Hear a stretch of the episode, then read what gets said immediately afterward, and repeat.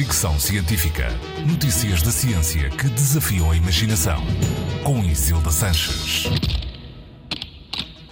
Uma boa notícia para quem procura roupa quentinha para o inverno. Investigadores chineses desenvolveram um material inspirado no pelo de urso polar que promete revolucionar a indústria têxtil.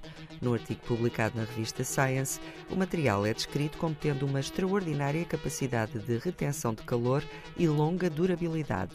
É feito de fibra de aerogel, ultra leve e pode esticar até 10 vezes o seu tamanho original sem quebrar, algo que não acontecia até aqui com este tipo de fibras aerogel que mal conseguiam esticar por serem muito frágeis.